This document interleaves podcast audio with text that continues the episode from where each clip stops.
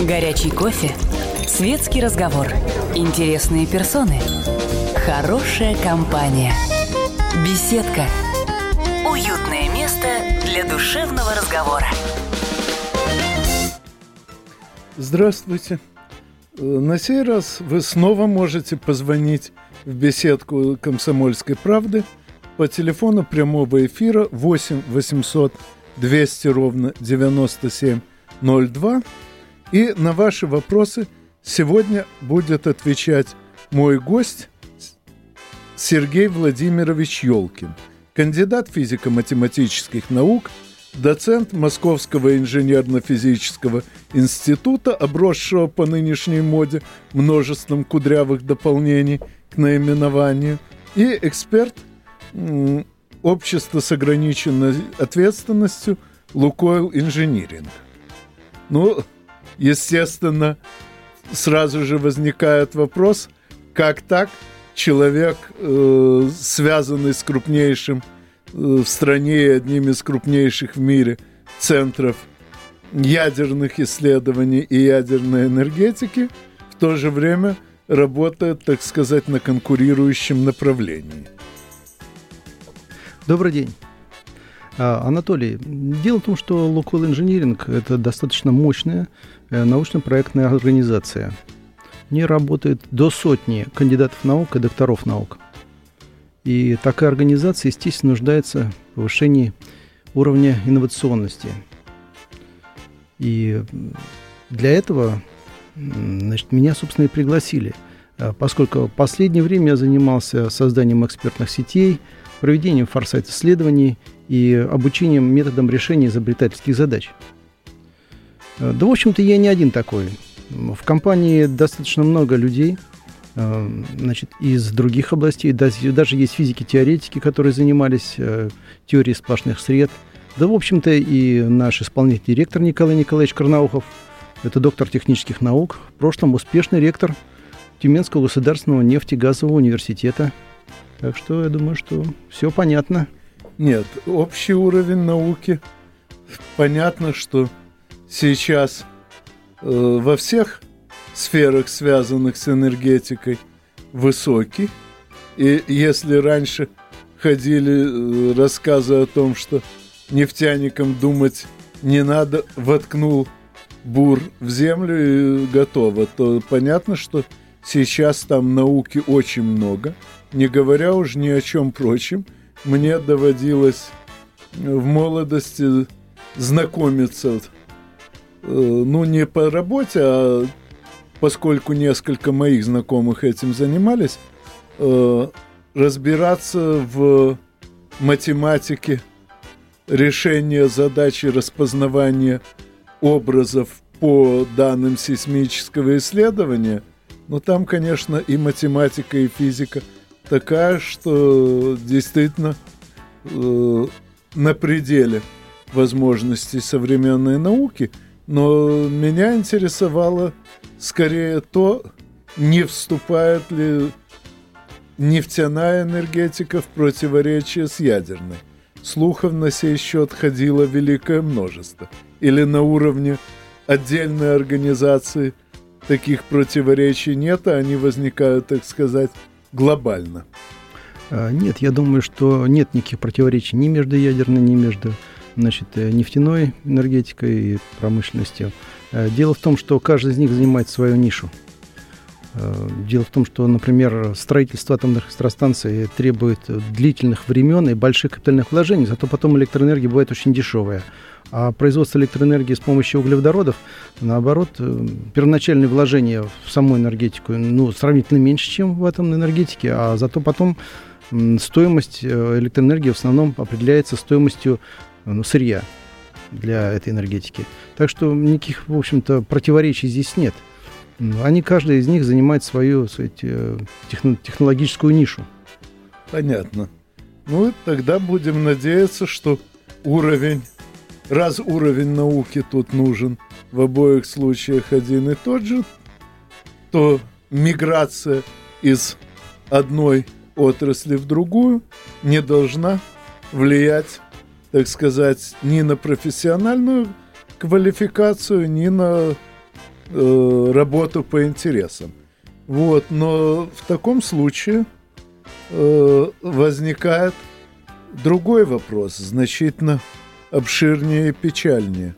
А хватит ли вообще этого научного уровня надолго?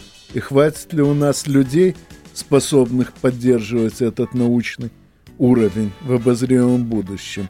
Потому что, э, скажем, деятельность министров Фурсенко и Ливанова лично в меня вселяет очень серьезные сомнения по этой части. Ну, я думаю, что на самом деле э, все зависит не от того, сколько у нас кадров, а от того, как они работают. То есть от системы мотивации, от системы стимулирования труда научного, и в том числе интеллектуального, от того, как применяются результаты интеллектуальной деятельности, э, от того, насколько высока культура инвестирования, э, опыт инвестирования. Все от этого зависит. Значит, э, теоретически э, и в Росатоме, и в нефтяной области, в частности, в лукойл-инжиниринге, достаточно как профессиональных кадров, так и молодых, перспективных специалистов. Но в частности, например, в Лукойл инжиниринге есть Академия молодого инноватора, где готовятся молодые специалисты, значит, и их обучают решению изобретательских задач. Так что... Ну, у меня тогда следующий вопрос о том, э, ну вот хорошо, Лукойл своих специалистов доучивает, а не получается ли, что он тем самым выполняет ту работу, которую должны были делать сами вузы, и которая усилиями все тех же э, министров ликвидации образования и науки постепенно разрушена. Но поскольку сейчас нас уже ждут рекламы и новости, эти вопросы, точнее ответы на них, мы услышим уже после э, новостей. Не переключайтесь, новости тоже интересные. Горячий кофе, светский разговор, интересные персоны, хорошая компания – Беседка. Уютное место для душевного разговора. Здравствуйте. Позвонить в беседку «Комсомольской правды» вы можете по телефону прямого эфира 8 800 200 ровно 9702. И на ваши вопросы сегодня отвечает э, кандидат физико-математических наук, доцент Московского инженерно-физического института, эксперт компании «Лукойл Инжиниринг» Сергей Владимирович Елкин. Перед э, рекламой я спросил, не кажется ли Сергею Владимировичу, что э, Лукойл Инжиниринг своими образовательными программами фактически выполняет ту работу, которую должны делать сами вузы, и тем самым, по сути, подменяет их, позволяя руководству министерства продолжать развал э, высшего образования. А, я думаю, что здесь нет э, связи между развалом высшего образования и необходимостью доучивать э, студентов или выпускников вузов. Дело в том, что во всем мире есть такая проблема, как адаптация выпускников, и есть проблема передачи знаний из практических областей, из практических областей в университеты. Так что это совершенно нормальный процесс. Другое дело, что этот процесс должен идти достаточно быстро. То есть те требования, которые нужны бизнесу, они должны передаваться быстро в университеты. Что же касается э, разрушения системы образования, я думаю, как неисправимый оптимист, что мы переживем баллонскую систему, переживем современное сокращение кадров, которые происходят, происходят в ведущих университетах. И я даже думаю, что в ближайшее время у нас будут такие вызовы, по сравнению с которыми баллонская система покажется легкой разминкой перед боем. Так что готовьтесь. Даже так? Даже так. И что же это за вызовы? Э, я думаю, что эти вызовы связаны с отстранением человека от процесса изучения э, значит, различных наук, от процесса педагогии, от педагогических процессов, от просто от процесса обучения. В каком смысле отстранения человека? Дело в том, что и наблюдается очень мощная тенденция значит, передачи этих функций машине. И в перспективе, как видят современные исследователи, в перспективе, чем через 20-30 лет, класс будет представлять из себя некую игровую студию, в которой будут находиться ну, дети или там подростки, э, и с ними будет общаться робот, а человек будет устранен из этой системы. Мне что? лично такого не хотелось бы, потому что с моей точки зрения главное, чем преподаватель отличается от учебников, тренажеров и роботов, тем, что он может отвечать на вопросы, возникающие у учеников. Вот, э, скажем, я считаю, что значительная часть моего образования – это ответы родителей на мои вопросы. Слава богу, с родителями мне очень повезло. Ну и я, пожалуй, до сих пор не дотянул до их уровня, но тоже поднялся достаточно высоко, помимо прочего, благодаря тому, что они на мои самые неожиданные вопросы отвечали. Да и учителя в школе тоже охотно отвечали. А как быть с э, роботом, как быть с учебником? Если э, у ученика возникают вопросы. Ну, на современные системы искусственного интеллекта, да, я думаю, дорастут до такого момента, когда они смогут отвечать э, на любые вопросы учеников. Проблема, мне кажется, не в том, что там смогут они отвечать на эти вопросы или нет, а дело в том, э, насколько они смогут привносить э, в ответы на эти вопросы свое личностное знание практическое и свою эмоциональность. Потому что человек все-таки в первую очередь существо эмоциональное. И любое знание в человеке, оно само по себе не существует. Оно существует только лишь в единстве с его эмоциональной сферой. И вот это очень главное. Именно это делает человека человеком. Ну, эмоций от робота тем более странно ожидать. Так что, похоже, действительно, если человек будет вытесняться из сферы образования, то и само образование, э, мягко говоря, будет достаточно странным. Хочу сказать, добавить, что э, лисы, э, те, кто занимается искусственным интеллектом, прекрасно это понимают, и идет, идут разработки именно эмоциональных систем сейчас. То есть э, идет, идут попытки, причем достаточно успешные, моделирования или, скажем так, э, Э, изображение этих эмоций, что ли, искусственной системой. Вот насколько сможет человек распознавать вот эти искусственные эмоции и насколько нет, это вот вопрос открытый. Но это мы уже переходим к критерию Тьюринга. Да, к машине когда, Тьюринга.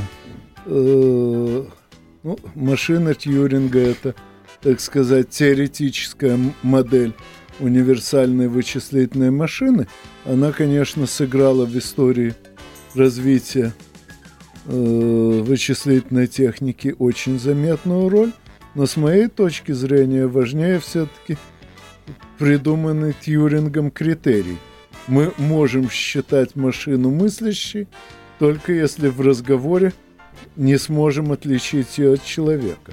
Боюсь, что до этого довольно далеко, хотя, конечно, Вайценбаум еще э, полвека назад создал программу Элиза, которая довольно убедительно имитировала мышление тем, что перефразировала э, то, что говорил, точнее, набирал на клавиатуре собеседник и выдавала эти перефразировки. Так что казалось, что она действительно очень живо реагирует на то, что ей говорят. Но от такой имитации до содержательной беседы, по-моему, очень далеко. Это я согласен, конечно. Хотя вот я скажу, что на выставке э, по нанотехнологиям мне пришлось э, пообщаться с роботом, э, и он меня просто ввел в настоящее замешательство. Я не мог понять, это реально робот сам отвечает или кто-то просто манипулирует им дистанционно и отвечая на мои вопросы. Вот. Ну вот эта самая Элиза давало примерно такой эффект. Другое дело, что воспроизвести эту программу э, в русскоязычном варианте довольно трудно, просто из-за существенных различий э, в построении русских и английских фраз. Но с этим тоже в конце концов справились. Во всяком случае, мне кажется, что роль преподавателя именно в ответах на вопросы э, учеников вряд ли можно будет автоматизировать в обозримом будущем. И уж во всяком случае на это можно надеяться, но не рассчитывать. Да, я согласен совершенно. Потому что даже сказанное преподавателем «нет» или «я не знаю» может звучать совершенно так, что не будет э, возможности описать это какими-то вербальными средствами. Вот. Потому что ведь, как один говорил, а, говорит мой один коллега, что преподаватель это все-таки не справочник. А, да, это и роль преподавателя это активизировать познание учащегося, а не выдать ему какую-то информацию. Значит, роль его заключается в том, чтобы учащийся приобретал знания, а не информацию. Вот, кстати, чем знания отличаются от информации, на сей счет есть много э, вариантов. Я уже не помню, кто э, сказал, кажется, академик Кикоин. Знание – это то, что остается, когда все выученное забыто. И с моей точки зрения, это очень глубокая мысль, потому что я, как человек, учившийся в 60-е и 70-е годы, естественным образом ориентирован на законоцентричную модель мира, то есть на такую, где весь мир рассматривается как результат – разнообразных проявлений и разнообразных взаимодействий нескольких фундаментальных законов. И задача образования в этом случае не столько дать знания об отдельных фактах, сколько научить понимать эти законы, научить выводить из них следствие, научить представлять себе, каким образом э, выделяют, каким образом – взаимодействие законов определяет все разнообразие видимого нами мира. Кстати, мой гость сделал очень много в рамках этой самой законоцентричной модели, но об этом мы поговорим после очередного выпуска новостей. Новости тоже слушайте, они тоже интересные. Горячий кофе, светский разговор, интересные персоны, хорошая компания – Беседка. Уютное место для душевного разговора. Еще раз здравствуйте. По-прежнему жду ваших звонков в прямой эфир э, по телефону 8 800 200 ровно 9702. На ваши вопросы сегодня отвечает э, Сергей Владимирович Елкин – кандидат физико-математических наук, доцент Московского инженерно-физического института, э, эксперт Лукойл инжиниринга, ну а кроме того, один из э, главных разработчиков языка Диал. Э, и с моей точки зрения, именно эта его работа в наибольшей степени э, связано с тем, о чем я говорил перед новостями, а именно с законоцентричной моделью мира. Дело в том, что э, именно понимание мира как э, результата взаимодействия нескольких довольно простых законов позволяет делать множество э, аналитических рассуждений.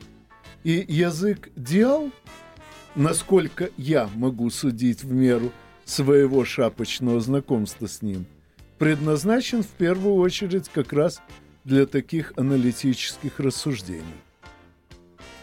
Да, это действительно мощное средство. Э, разработки начались в 1985 году, как видите, достаточно давно. Лет 10 я потратил примерно на математическое обоснование этого метода. Оно завершилось созданием книжки «Математическая антология», которая вышла в издательстве «Ла Пламберт» э, немецкой, немецком издательстве. Э, действительно, надо заметить, что технологии превращения информации в знания, они тоже эволюционируют. Ну, наиболее древние технологии нам хорошо известны. Это технологии метода проб и ошибок или «делай как я», то есть по образцу. Но постепенно стали возникать и более сложные технологии, возникала математика, возникали такие технологии, как мозгового штурма, синектики, функционально-стоимостный анализ, ну и так далее. Их можно перечислять там долго, вплоть до теории решения изобретательских задач. Да. Все они так или иначе занимаются тем, что снимают, разрешают некое противоречие в системе, которое возникает в процессе ее развития. И в этом смысле язык диал э, опирается на два базовых принципа. Первый – это принцип симметрии, а второй – принцип противоречия. То есть э, в системе раскрывается противоречие, и он, да, затем из противоположных элементов синтезируется новое знание. Это наиболее сложный значит, момент, но он же и самый ценный. Прежде чем продолжать рассказ, ответим на звонок. Ольга, здравствуйте. Здравствуйте. Я, будучи человеком тоже старой э, школы, а в настоящее время работаю преподавателем, и еще я логопед, хотела бы спросить, э, не кажется ли, уважаемой аудитории, вот в частности вашему собеседнику Анатолий, что превалирование математических наук в настоящем современном образовании Э, и в том числе информатики, оно просто в какой-то момент может стереть грань между нормальным и э, ослабленным интеллектом э, у целого поколения. Или, может быть, э, такова просто какая-то высшая цель, которая пока э, непонятна педагогам. Спасибо. Понятно. Ну, начну я, хотя я не педагог, но мне кажется, что э, роль математики и вообще точных наук в современной школе и средней, и высшей методично и злонамеренно уменьшается. Э, и именно это уменьшение приводит э, ко множеству э, мягко говоря, достаточно странных эффектов, вроде того, когда весь народ дружным хором идет ставить э, перед телевизором банки с водой, чтобы с экрана они получали какой-то неведомый заряд здоровья и так далее. Так что мне кажется, что большая часть наших бед происходит как раз не от избытка, а от недостатка точных наук в нашем образовании. Но думаю, что специалист по точным наукам и ответит точнее. А, да, несомненно, уровень знания математики и подготовки математической снизился.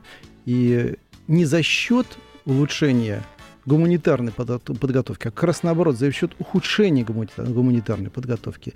И я не буду ни в коем случае оспаривать мысль о том, что э, занятие только одной математикой без гуманитарных предметов – это вредно. И, в общем, даже для математики бесполезно, потому что математика в этом смысле становится ну, выхолощенной, пустой, потому что она должна наполняться каким-то содержанием, она должна иметь свой предмет, к чему она должна применяться.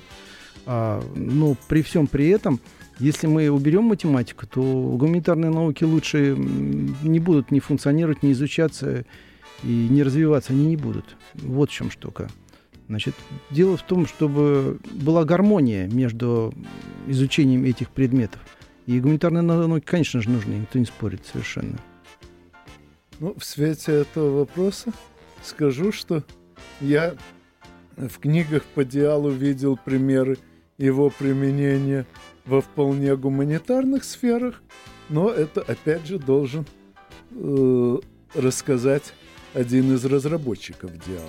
Да, я хочу сказать, что язык Диал, он, в общем-то, если говорить так тавтологично, является языком в буквальном смысле слова. То есть на нем можно говорить. И здесь э, суть э, заключается в так называемой гипотезе Сипира-Орфа. Значит, эта гипотеза очень старая. Во времена отца народов за нее ставили к стенке или отправляли в лагеря. Но сейчас уже к этому относятся более-менее спокойно. Суть гипотезы в том, что эм, развитие интеллекта народа зависит от мощности того языка, которым он пользуется. Ну, это такая грубая интерпретация значит, гипотезы Сапира-Орфа. Поэтому чем более мощный язык мы используем, в частности, например, язык математики, тем больше интеллектуальные возможности мы имеем.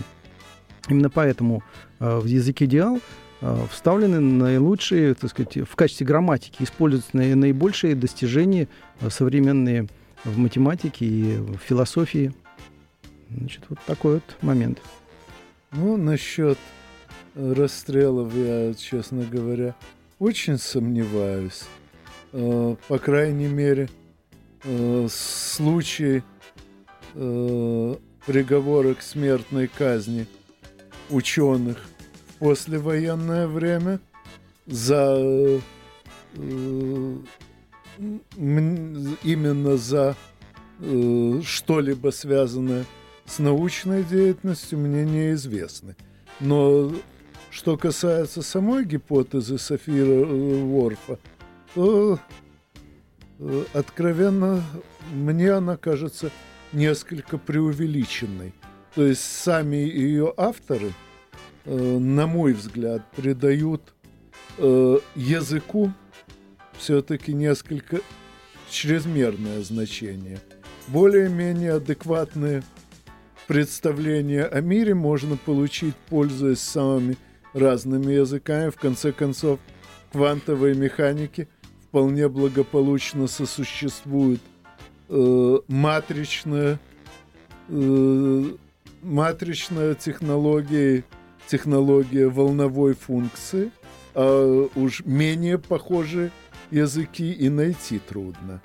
Но, тем не менее, я совершенно согласен с тем, что разные языки – это разные по удобству инструменты описания мира. Кстати, э, до сих пор э, наблюдаю споры, какой язык немецкий, английский или русский удобнее в качестве языка науки. Э, хотя этим спором уже более сотни лет, а вот до сих пор не прекращаются, из чего можно сделать вывод, что эти три языка примерно одинаково удобны. Но язык диал, похоже, удобнее их всех вместе взятых. Ну, каждый язык э, значит, ориентирован на определенный класс задач. Если возьмете язык музыки, это один класс задач, это эмоциональная сфера. Язык танца немножко другая э, сфера, хотя тоже эмоциональная. Значит, если вы возьмете язык математики, это другие классы задач и так далее. Язык диал э, ориентирован на то, чтобы как бы пронизать, э, пронизать.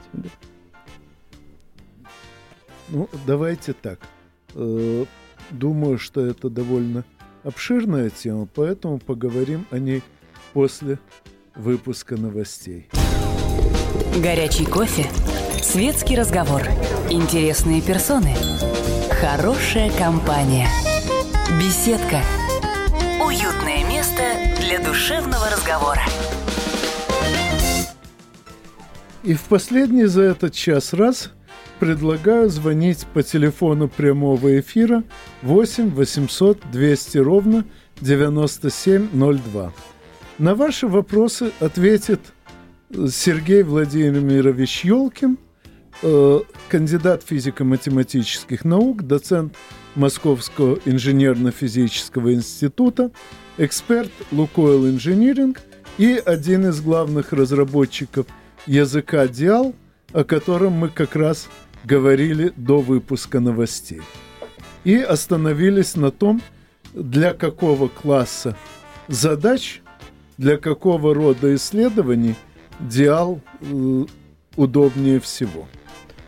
А, в предыдущем сеансе я не успел договорить мысль о том, чем же проникнут э, язык диал. А он проникнут идеей творения. То есть э, на каждом уровне развития возникает некоторое нарушение симметрии, и потом это нарушение симметрии восстанавливается снова в симметрию, и так вот от уровня к уровню идет. Поэтому э, здесь как раз все время идет и есть и единство, и борьба противоположностей имеет место, и синтез новых знаний. И поэтому язык диал, он как раз является инструментом сильного мышления. И именно э, его задача помочь перепрыгнуть ту э, невидимую канавку между приемом решения задачи и ее окончательным истинным решением. Потому что, например, у вас есть какая-то задача, вы знаете, как ее решить, но между тем, как вы, э, вашим как бы подсказкой, которая у вас есть, приемом, которым эта задачка решается, и между окончательным решением всегда есть маленькая-маленькая, иногда большая канавка. Эту канавку нельзя перепрыгнуть ничем, кроме как вот тем, что, то, что называется сильное мышление. И язык диал как раз он предназначен проникнуть этим. Это его класс задач. Помочь человеку развить в себе сильное мышление. Беда, к сожалению, в том, что э, сильное мышление, э, мягко говоря, неприлично э, рядом с теми людьми, кто сейчас э, руководит нашим образованием, претендует на руководство нашей наукой. Я уже не помню, кто первым сказал в присутствии некоторых людей невежливо быть умным. Но примеров таких людей вижу очень много. Э, я уже не говорю о таких чудесах, как дом свиданий в Сколково – Э, то есть структура, изначально задуманная для того, чтобы в ней встречались люди с идеями и люди с деньгами и обсуждали, как одно превратить в другое. Но сейчас у меня создалось ощущение, что Сколково провозглашают э, универсальным решением на все случаи жизни, и э, в надежде на это решение – Э, обычную нашу науку вообще, похоже, закрывают. Я бы взялся все-таки немного позащищать наше правительство. Я не стал бы говорить, что там какие-то глупые люди сидят и так далее. Э, скорее, проблема иногда заключается в том, что нет какой-то общей методологии, и эта методология, как правило, транслируется к нам из-за пределов нашей страны что не очень хорошо, потому что к нам всегда транслируется то, что уже там не нужно, то, что там уже себя не зарекомендовало. Хорошее просто так не отдадут. Вот в чем дело. Вот. А что касается Сколково, ну что же, там тоже работают ученые, педагоги, профессора. Они, это нормальные люди, они занимаются наукой, они делают свое дело. Другое дело, что вокруг этого проекта появилось слишком много различных спекуляций, скандалов и так далее, что, конечно, мешает развитию. Еще, конечно, есть такой момент, что э, непропорциональность. То есть, э, когда в Сколковский проект закачивается денег больше, чем или примерно столько же, сколько на развитие всей Академии наук российской. Но это не совсем справедливо. Хотя тоже можно в какой-то мере понять, потому что это развивающийся проект. Там нужно проводить капитальное строительство и так далее. Это большие затраты. А, так может быть, лучше было бы не делать эти затраты, а заниматься э, нормальной наукой в нормальных местах. В конце концов, э, надо считать, э, с, грубо говоря, если один рубль, вложенный в Сколково, принесет – больше, чем один рубль, вложенный в Троицк или Дубну, тогда этот проект имеет смысл. Но пока лично я не слыхал о какой бы то ни было отдаче от денег, вложенных в Сколково. Может, я что-то пропустил? Ну, нет, там есть какие-то э, локальные успехи, конечно, связанные с лазерной техникой, но с теми проектами, которые имели достаточно высокую степень готовности Ну, конечно же, не сравнить э, с тем, что мамы эти деньги могли принести гораздо больше значит, успеха, и роль могла быть больше, чем э, в Сколково, если бы вложили какие-то другие проекты, на мой взгляд. С другой стороны, э, совершенно понятна мысль тех, кто начинал этот проект. Мысль заключалась в том, что нужно создать э, такое зерно, такое значит, место локально ограниченное от всего остального, в котором бы были сняты все барьеры развития. Вот удалось ли им снять барьеры развития, развития или нет? Вот это вопрос открытый. Э, я тоже пока этого не наблюдаю. Если бы удалось хотя бы локально снять все барьеры развития показать, как может и должна развиваться наука и технологии, вот тогда, пожалуй, этих денег было бы не жалко. Беда в том, что, на мой взгляд, главная проблема, стоящая перед нашей наукой, да и не только нашей, это отсутствие производства. Э, с моей точки зрения, у науки есть два источника новых задач. Один – это закономерности ее внутреннего развития, а другой – это запросы практики. И вот когда практика, мягко говоря, ущемлена, когда производство усилиями нескольких поколений реформаторов свернуто у нас и выведено за рубеж э, из Соединенных Государств Америки – э, наука начинает просто вариться в собственном соку. В этом смысле, кстати, Сколково было бы как раз интересным способом стимулировать науку, если бы туда приходили производственники с конкретными задачами. Но много ли там таких производственников? Э, да, я во многом согласен, конечно. Вот давайте посмотрим в истории, что было. Вот, например, греческая наука – она практически вышла на некоторое насыщение, потом развитие ее стагни... прекратилось, и она стагнировала именно потому, что э, в греческом, в Афинах, в греческом полисе фактически не было как как производства. То есть производством занимались пришлые люди. А граждане Афин производством не занимались, поэтому потребностей, то есть наука производства не выдавала как бы запроса к той науке, которая в Греции была. Вот. Что, ну, на сегодняшний день ситуация, в общем-то, изменилась. Если мы посмотрим внимательно, то увидим, что есть международное разделение труда. Ну, например, такое государство, как Израиль, очень мало имеет своих каких-либо производств. Зато это основной источник э, ниров и окров для других государств, в том числе и для Китая, и для Америки. Причем Америка и Китай успешно делят эти неокры между собой. Америка берет себе наиболее дорогие неокры, то есть там, где нужно больше денег вкладывать, а Китай те, которые подешевле и подешевле, где нужно поменьше вкладывать денег. И, в общем-то, это все прекрасно сочетается. Вот эта тройка, Израиль, Китай и США, благополучно кстати, функционируют вместе, и никого, никто друг другу не мешает. Ну, в статике это так, но в динамике доля научно-исследовательских работ в Китае непрерывно растет а, и, соответственно, в других двух странах снижается. И если эта тенденция продлится э, нынешними темпами, то скоро э, американская наука вся в Китай перекочует. Понятно, что такого рода тенденции довольно неустойчивы, что, выйдя на какой-то уровень насыщения, они глохнут. Но, тем не менее, лично мне кажется, что в Китае будет скоро значительно интереснее ученым, чем в Соединенных Государствах Америки. Но это уже тема нового обсуждения. Я надеюсь, что еще не раз приглашу нашего сегодняшнего гостя Сергея Владимировича Елкина. Ну а с вами мы, как всегда, услышимся через неделю – в, ради... в беседке радиостанции «Комсомольская правда». Беседка. Беседка. Уютное место для душевного разговора.